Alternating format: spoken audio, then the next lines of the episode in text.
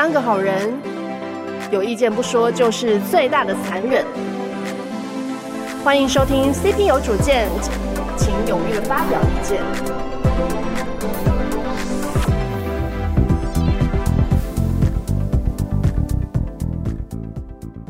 位甲方，大家好，我是 CP 潘思璇，欢迎收听 CP 有主见。那我们这一集呢，一样是邀请到我最爱讲干话的学长于博和自由系统的老板。那这一集我们想要跟大家讨论，因为他最近当了蛮多职涯明灯，就去开导大学生准备要毕业的人啦。然后我们两个之前也有一起带过学生，那我知道很多人就是准备要入职场，或者是刚入职场几年，那可能对自己的。人生规划有很多迷惘，那平常其实也蛮多人问我这些问题，就是。要不要转职啊？要不要转产业啊？要不要换工作啊？然后我到底要怎么选择啊？甚至问到说，哎，我要怎么样跟老板沟通啊？怎么样跟主管沟通，他才会认为我是一个有价值的员工？这这其实要讨论的问题其实很多啦。但我们想说，我们这一集就 focus 在呃，可能是职场新鲜人，或者是刚入职场还没有几年的甲方们，然后希望这一集可以给你带来一点启发。那学长，你要不要先跟大家打个招呼？大家好。不用不用再做公司介绍好吧？可以自己听上一集，好不好？对对对对，那你要不要讲讲你最近去当指压明灯的故事？我觉得蛮好笑的。我已经在指压明灯当一阵子，就这一两年都需要跑学校嘛。那当我们跑学校的原因，一方面是替我们自己招募更多的新鲜，然后。实务上，因为我们大部分员工都蛮年轻的，那你就会发现说，大家在找工作的时候是一个迷惘的状态。那当然，我有针对这些迷惘去做一些分析啦。通常你会迷惘的原因，都是因为过太爽。为什么是这种结论？这跟这有什么关系？有有有关系啊！你看他会迷惘的原因，其实会是说。因为他选择多吗？我，我不知道，对，我不知道选择什么工作。他如果没选择，他就会去做了。对，那其实讲难听一点，就大家要选的工作都是钱多事少、离家近的这一种状况。可是其实这件事情，老实说不这么存在。然后再加上学校的老师，或者是有一些媒体，都给了一些蛮错误的想法，比如说。他就会说：“你找一个你喜欢的工作去做，对不对？”好，那他们根本不知道他什么喜欢什么啊。对啊，第一点他不知道喜欢什么，再来就是通常你喜欢工作都不会有钱。是吧？对不对？很多人现在想要当网红了。好，当当网红你也不见得喜欢呐、啊，因为因为你当网红，应该说想象跟现实有落差。对啊，就是你说你想当网红，也有那种不红的网红，对不对？那你就很哀怨，对不对？那、哦、等你红的时候，大家一堆酸民一堆干掉你，你也也承受不住，或者是日更也搞得你压力很大，你灵感枯竭。所以无论 如何，你一定是哀怨的。所以我通常告诉大家，第一件事是这样：你不要对工作有太美好的想象，你的工作时间有百分之八十都是你不喜欢了，然后你必须要靠你那百分之二十喜欢来支撑那个百分之八十。我自己是看目标能不能达到我想要，如果这个目标是我想要的，我就可以忍受过程中的赛。对，一定啊，就所有的过程都是啊。你看，就别人比如说好，大家觉得你当老板很威风，我告诉你没有，我也是这个老板都知道，老板超苦的，啊，我都觉得当老板其实蛮苦的啊。我现在不创业，觉得身体状况好非常多。还好我有在练身体，我就是考虑这样，十年前才开始练身，因为觉得老板是一个很消耗的事情。就是比如说，你收到一个员工做不好的坏消息之后呢，你还得处理，对，你还得安慰他。其实受伤的是你，结果你还安慰他，干的要死，还要安慰他，怕他离职走人，就变成惩罚你。就就类似这种，就是说，不论什么工作，都是有蛮多你不喜欢的地方。如果你一开始先把这东西设定好的话。那我觉得你找工作就比较好找。然后我之前有去中央有演讲过一场，然后就有学生问我说：“那怎么样去选择自己的工作？”我说：“你千万不要去选择你喜欢的工作，你要选择你能够碾压别人的工作，降维打击吗？嗯，也可以是这样子讲。你所以你能够碾压别人的工作的意思是你做的相对轻松。”你不用拼死拼活，你可能就很容易出头或做出一个还不错的成绩。那因为在职场上一定是看你的成绩来决定你未来的升迁或薪水嘛。所以你找一个不好做的工作，但如果钱很多怎么办？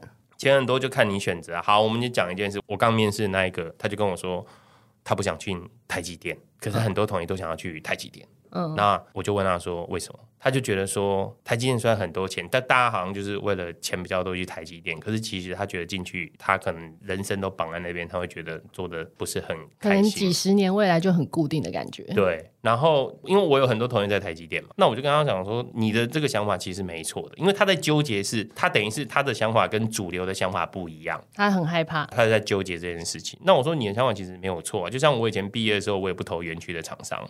那我跟他讲说，其实我现在有很多同学现在也想离开台积电，但应该离开离开不了。一方面是钱的问题，第二方面是他今天去别的地方到底要做什么事情？就是好，比如说他今天在做先进制程，那全世界有谁制程做的比台积电好吗？没有。好，那你要做什么？有些雇主可能就说你都在台积电待过，你跑来我这边应该不会待太久吧？你就算愿意降薪水也不行，对不对？好，那你在科技业就会碰到这个问题。好，你说我不要去科技业，我去卖鸡排可以吧？隔天就上新闻。对不对？就是啊，那个什么国家栋梁弄鸡排，然后可能去卖鸡排，是不是有什么问题？那你就要承受得起。对，你就要承受这件事。所以不论怎么样，每个工作都一定有一些缺点，不可能只看好的啊。对，就有好有坏啊，每个选择都是。所以，所以比如说，哎，你可以接受的是我每天辛苦的工作，然后我领这些钱，那我在台积电，我觉得这是一个很好的选择。那你如果本质上是一个很活泼、喜欢到处跟人家 social 跑来跑去的人，那你可能就不应该选择每天得坐在一个固定位置上，或者是像我听他们园区在讲，就园区有一些公司，比如说他六七点出来跟你吃饭，吃完饭之后他要回公司继续加班，然后到十一点才回家。嗯，但这种事情不是我想要的生活，所以我毕业的时候就完全没有投园区。那我那时候选择非主流，但我没有过得比较差。可是我觉得这个跟每个人的想法有关系啦。比如说，不是每个人都有反抗这种传统价值观的勇气。对，他如果没有的话，他可能即便知道自己个性活泼，他还是会选择去台积电上班，因为他没有这个勇气。所以这个就要看你人生排序到底哪个对你比较重要。你是想要过自己的人生，还是你想要过人家嘴巴里面的人生？你会觉得比较自在，会决定你去。我我通常。建议大家想了，就这样，因为你自己的人生，你最后你自己要负责。就旁边跟你讲那些话的人，反正讲都不用钱嘛，对不对？那倒霉的也是你自己啊。对，好，那你觉得说这个生活是你能够接受，你就进去。你真的不要因为别人说什么比较好，你就进去。但有的人就是很在乎别人的想法。对你，重点是你在乎别人的想法又怎么样？这个就是我们讲的偶包，就书念多的都偶包。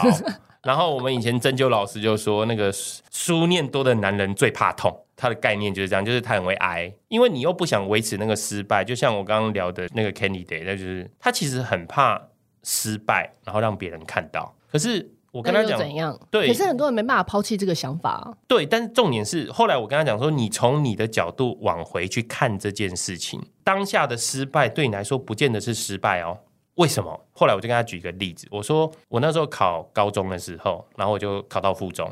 其实我那时候觉得我超失败，我的人生已经毁了。跟我也是这样，附中那么自然，你怎么这样说？因为以前目标就是我们那时候在考建中啊，然后我的那实力也是闭着眼睛应该都能够上建中，就出来就是差零点不几分，然后我差两个人。对啊，我同分，我还差两个人，是不是同分？对啊，你看多哀怨，对不对？好，然后当下我觉得念师大附中是一个失败。可是，如果从我现在的角度来看，我老婆是附中的，我现在的技术长是我附中的学长，然后我很多的经验什么都跟这个附中的 connection 有关，然后附中也教了我蛮多事情，所以你当下觉得失败，他未来不一定失败啊。对，而且你事实上来说，如果我们就你的人生来说，你根本就不能回避失败，对吧？那你不如早一点拿一点失败来做。这不能算是真正的失败啦。可是他当下没办法理解这件事情嘛，嗯、就是说，那如果我们用一些比较讲干话的时候，我说你不搞一些失败，你以后成功哪有东西出来嘴？听起来是不是？那我是不是未来有很多东西可以？对啊，不然你现在开 podcast 干嘛？就是为了要嘴以前啊？笑死！没有开 podcast 的目的是因为太多人问我问题了，哦、他们觉得我很有想法。我想说，哎，我身边有想法的朋友这么多，我邀请大家每个人来录，我就录不完。对，我觉得现在的孩子的问题是想太多。然后又没有被正确的导引，那我当然觉得社群也是一个很重要的一件事情，就是你每天看到一些 IGFB 贴出来，一定都是好的，似是而非啊，有的是似是而非。对，然后再问就是你贴到你的朋友又怎么样啊？拿去吃完又吃美食啊？干嘛？他今天吃东西拉肚子会跟你讲吗？不会，他一定不会贴出来啊。对、啊，所以你如果看到都是好，你因为这样子有压力的话，却因为这些跟你没有那么直接相关，来影响你直接的决策，我觉得大可不必。因为你自己会是一个独立的个体。然后我通常也会跟人家说，成功只有一种方法，就是你的方法，你可以参考别人没有问题，可是你不能照抄别人。如果你照抄别人能成功，每个人都成功了。我觉得还要看成功的定义是什么。哦，对，嗯，你对于什么东西是成功？你要什么？其实每个人其实不一样。我们不能用社会上的成功定义来判断，因为社会可能都会觉得说什么创业成功啦，然后什么超级有钱叫成功啦，然后什么超级有名声叫成功啦，超级有影响力叫成功。可是我觉得也可以说，哎，生活过得幸福快乐，然后这个东西是你很确定你自己想要的，别人也干扰不了你，这种自由自在，我觉得也是一种成功。对啊，大家当然要去想说，你到底要什么？你如果把你要的东西想清楚，你就知道什么东西要。问题是很多人不知道他有什么，超级多。我每天都会遇到，我觉得这个就是需要找个导师去收敛一下，啊，对不对？还是我们来开一个营队来帮助大家理清要什么？两、啊、天一夜洗脑你，对，洗脑让你探寻内心的自我。像陈董的目标都非常的明确，他就是有人赚钱给我花就好了。陈董是他老婆，帮他补充一下。对，然后你不要工作，他不我说我不要工作，然后你的钱就是我的钱啊，就 OK。然后那我也觉得这样 OK，有人帮我管我赚的钱也很好，所以我们两个目标是一致的，就可以一路活到现在。你们两个蛮和谐的，那还有吗？就是如果不知道自己要什么，可以怎么去思考这件事情？做实验，我觉得超重要。怎么说？因为呢，有些人就觉得说，我要找一个适合我的工作。什么叫适合？对，就第一点，他不知道，他讲不出来。很多人做八个月、一年就会换工作，我其实不是很能理解。而且他们他们在选择工作的时候，是打算选择做一辈子的工作啊？他们的基本。你跟他聊完之后，他为什么会选这工作这么慎重的原因，是因为就是哦，我要选好我未来的道路。他们大部分都会讲到这句话，对，那不就是你要找一个终身置业的概念吗？但是他们没有打算要一辈子待在这家公司，不是吗？对，但是所以他不知道，所以他没有尝试这件。我讲一个上礼拜一个例子，就是我在交大嘛，那有一个学妹，她就是来聊，然后因为她对于工作的事情就问很多，那我就问她说：“你干嘛这么的慎重？”就是我觉得第一个工作，反正你先进去试试看嘛。你找一个你觉得还不差、感觉不差的，你就进去。其实未来有一些工作，搞不好会消失啊。对，然后搞不好会一些工作会出现，你怎么知道你是做这件事情呢？然后一开始他就是也是这样来来去，他也是又还是纠结嘛。我后来真的就问他说：“那我问你一件事情，你第一个男朋友对你来说现在有多重要？” 然后他忽然间就恍然大悟。对，也不是很重要啊。对 对，然后他就解开那个结了，所以我觉得那个是想法的问题，就是你还是要去做实验，你可以去失败，你可以去尝试，而且其实以新鲜人来说，你的成本基本上。很低啊，很低，你转换成本超低的。对，因为你什么都还没有。对，当然啦。另外一件事情是，我也不鼓励你一直换工作，就是说你三五个月去换工作，三五个月根本还没有办法实验出你适不适合。对啊，我有受过履历，八个月我就问他说，你为什么离开？他说我觉得我学够了，我才不相信。公司能教，对我我才不相信。如果这家公司八个月就让你学够，我不对不起，我还是不相信。是的，我才不相信。而且工作会是这样，你其实通常一进去，你可能一开始也会顺利一阵子。然后你会需要突破那个撞墙期，你可能几个月之后会碰到那个撞墙期。你如果没办法过那个撞墙期，然后你就立刻去再换一个工作，那你永远突破不了那个关卡，永远都在撞墙期前就再见。对，所以你会发现你每件事情都很浅。那你都很浅的情况下，你其实无法发挥力量。其实像我们自己的员工来看，你很难在一个职场的时间是高高低低，对不对？像我们。嗯有些员工就是他，他可能过一阵子，然后就开始进入黑暗期。就是什么叫黑暗期？黑暗期就是他在公司里面看他头上有一顶乌云，快要飘，就是他那时候很 suffer。过一阵子，他如果过了那一关了，嗯，你就会发现他成长到达另外一个 level，然后他又开始又很顺，然后过一阵子呢，头上又开始多黑。新的挑战，对，所以他会这样子一路就是一个升级的概念。那有一种呢，就是他碰到挑战。碰到问题，他就 quit，然后他再换一个工作，哦，所以你会看到有人一直 quit。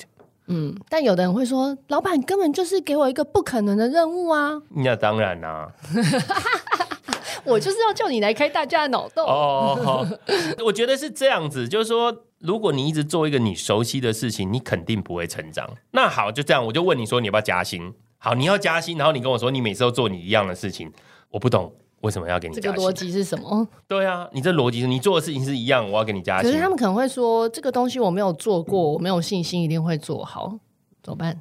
没有信心，那你要不要先做一下，再来决定这件事情？其实现在是这样，因为像今年开始 AI 的东西跑出来嘛，对不对？嗯、其实蛮多工作都会被 AI 冲击到，所以你如果用这个想法的话，很大一个机会，你的工作有可能就被 AI replace 掉。嗯，对。现在的科技太发达，比如说现在一些呃做一些文字校正啊，对不对？上字幕、上字幕这些东西都有程式帮你做的情况下，那你的价值在哪里？所以。嗯 AI 现在的状况是，它大部分还是能处理，或现在这些什么自动化工具是处理已知的问题。我觉得大部分的工作者要学习去做那种处理未知未知的问题，因为那才是你的价值。根本就连问 AI 都不知道怎么问的。对对对对，就是题目都不知道怎么开的，以后会发生什么事不知道。这通常才是你的价值。如果你做的都是一些已知的事情，其实有一天你会被城市化。就是我只要在这个是已知的事情，我只要把它写成一个程式或一个工具，会问出正确的问题，然后才能厘清现况，然后才能找到解法。但大部分人都不知道怎么问正确的问题。这真的超难。对，问问题对很多人来说是问问题很难。对，因为从小可能台湾就是填鸭式教育，连问题都听不懂，大家都只会说：“哎、欸，你告诉我怎么做就好。”你就直接问答案，可是都不会去问为什么。因为他就不被允许问为什么、啊、为什么一定要这样？我们难道没有其他路可以走吗？这是我常常在工作上最不解的事情。但我觉得这个应该也是，所以我们，所以我们两个才会在这里。对啊，我们这种种族的悲哀吧，就是就是想法太奇怪。就是传统的文化都会告诉你说，你要乖乖的听长辈的话啦。为什么一定要听长辈的话？对对啊，对啊，就为什么？为什么我妈叫我考公务员，我就要考公务员？为什么同学念研究所，我就要念研究所？对，为什么一定要结婚？三十几岁不结婚会会怎样？就是选择性的问题嘛，对不对？结婚不结婚，那是一个选择。你只要有一个道理，那基本上你就可以去做。那你今天做的决定，你得为这个决定去负责。你不能就是你不想负责，然后就问人家怎么做才会成功，然后你做了不成功，你又想要怪人家。这个其实是很直接的问题。是如果你没办法对你自己的人生负责，那你就随便，你的人生就随波逐流啊。哎、欸，其实很多人其实不太知道什么叫做对自己的人生负责。哦，嗯，你不觉得吗？我觉得。对啦，当然学校也好，家庭教育也好，都会到影响这件事情。就像我也是比较反骨的那一种啊，就是不太听话嘛。而且我真的以前就想说，不论你们跟我讲什么，我以后不好，你们也没办法帮我负责。对啊，其实是啊，你们为什么要替我决定？对，你们决定一定是最好的嘛？那我干嘛听你的？嗯，对不对？其实我有很多事情都是因为没有听别人，所以成功。可是，可是我讲的没有听别人，不是叫你不要听别人的话，要判断一下。对，就是说你还是要最大限度去了解别人的看法，然后你要有自己的逻辑，你根据你自己的逻辑去做出那个决定，结果你要去扛。那我觉得这个东西就是你对自己的负责，好坏你要扛。你不要说哦，我听谁谁谁跟我建议做这件事，所以结果竟然没做成，是他害我的。对，就我最讨厌听这种话。大家做决定的人是你啊，关别人屁事，谁叫你要听他讲话？对，其实这个在创业圈其实也有这种状况。就像我跟我们的股东们讲，就是我非常欢迎任何的意见，你们就尽量讲。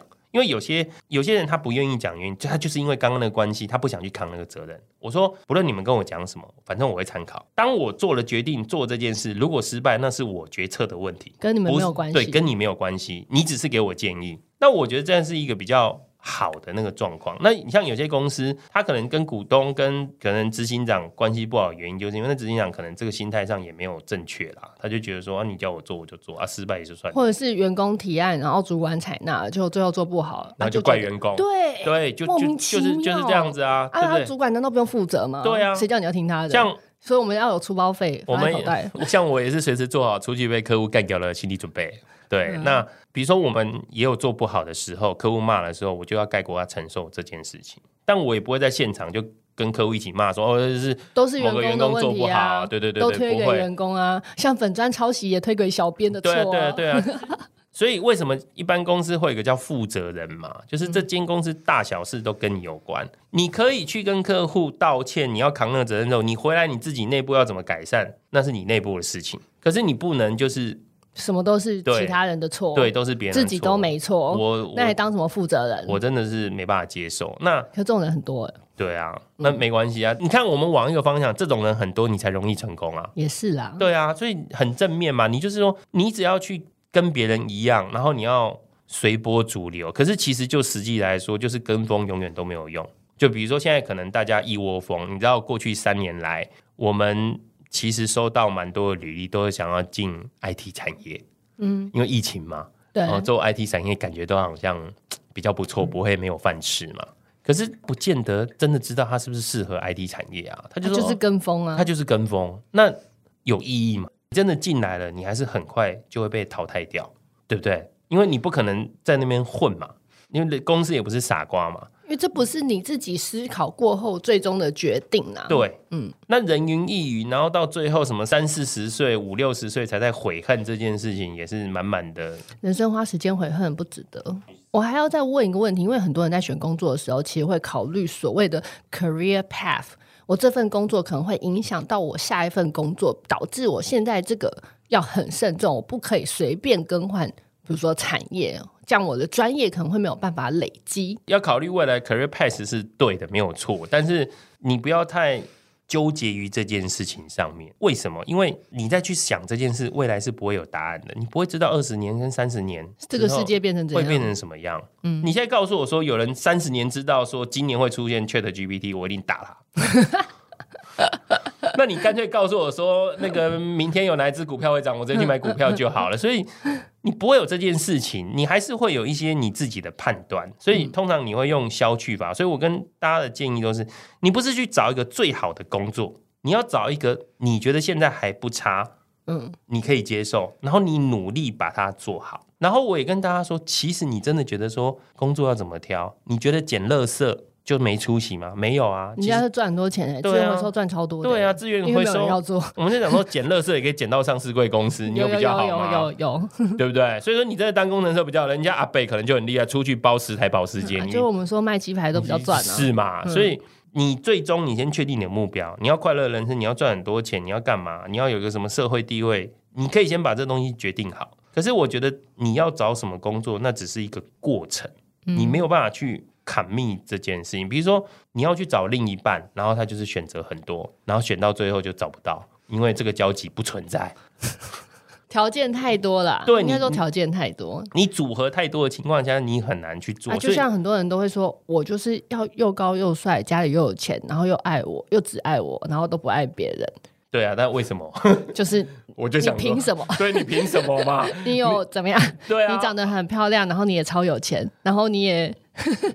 所以条件超级，我觉得要了解自己的条件嘛，对不对？就是说，你把条件设得很复杂，然后最后就让你自己动弹不得。我觉得这是常见的状况。像你选工作这件事，我觉得最好的方式，你先决定你什么东西不要。比如说，你不希望加班，死都不加班，死都不加班。就像我以前就是死都不加班的那一种。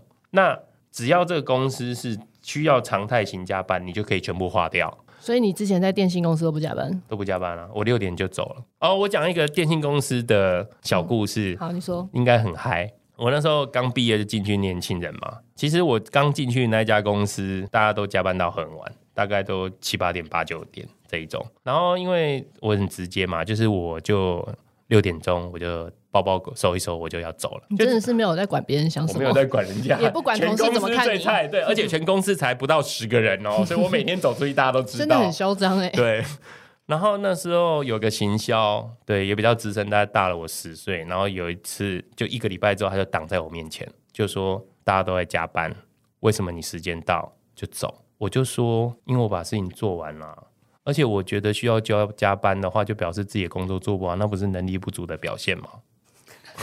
我超同意这句话，对，就很像说，哎、欸，如果我们说这家老板常常要救火，那就是他的 SOP 太烂。对啊，然后我讲完我就走了，然后隔一个礼拜之后，我就发现这家公司开始没人加班。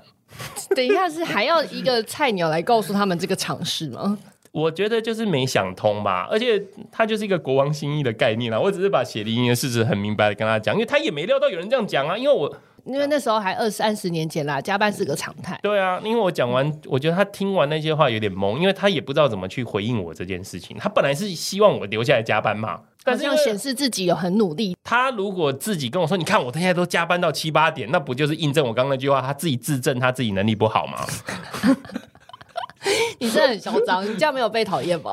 我一直都被讨厌啊，所以你看，我看到那个《被讨厌勇气》那本书，我就先拿来看一下。你不需要吧？你超有被讨厌的勇气。对吧？我只是在想说，要怎么样更更有勇气，更，被讨厌就对。看完发现不用，你都已经做到了。对对对对对对。好，好，我们这一集就到这样。但我觉得这一集还蛮好笑的，希望哎大家听完 Hank 的分享呢，有突破你们的一些心魔。但是如果你觉得还是有很多疑惑啊，就是希望我们进一步解释，然后或者是你觉得刚刚有听到什么点我没有讲得清楚，然后想要更厘清的话，都很欢迎你私讯我，或者是写信给我，让我知道，我会在 All Hank 好好帮大家解释。或者是我不定期也会在不同的学校办职涯明灯讲座。真的，好，那我们这一集就谢谢大家，拜拜，拜拜。